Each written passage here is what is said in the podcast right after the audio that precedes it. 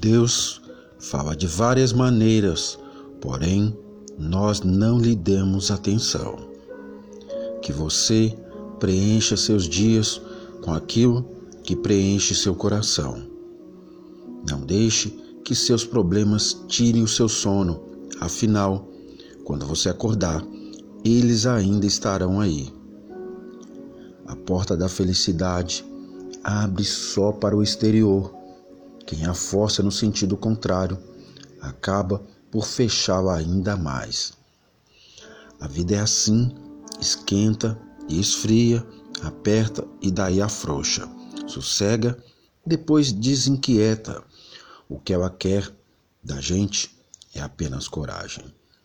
Grato por tudo que tenho, lutando por tudo que sonho.